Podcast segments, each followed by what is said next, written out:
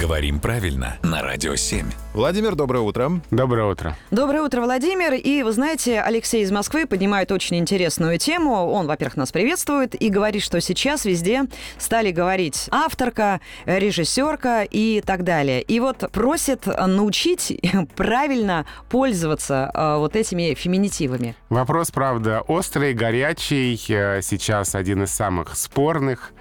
А, В общем и целом э, мы наблюдаем очень интересный процесс, когда одной части носителя языка важно, чтобы такие слова были, а другая часть носителя языка категорически их не хочет допускать. А мне вот еще интересно один момент. Если мы из каких-то слов делаем феминитивы, то э, нам тогда надо какими-то обратными вещами заниматься. Там слово «копилка» э, сделать мужского рода. Копиль. Солонка.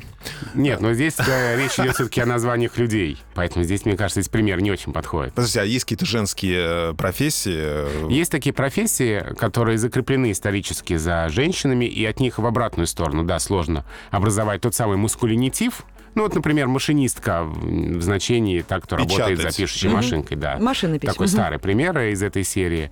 Как реагировать и как пользоваться?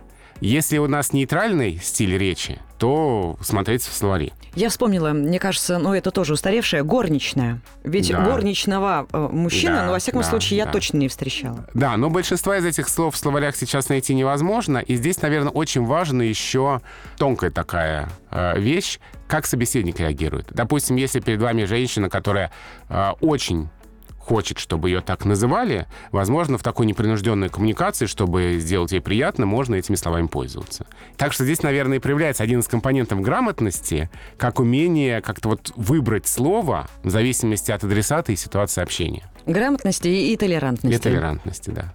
Вопросы Владимиру Пахомову, друзья, отправляем на сайт radio7.ru.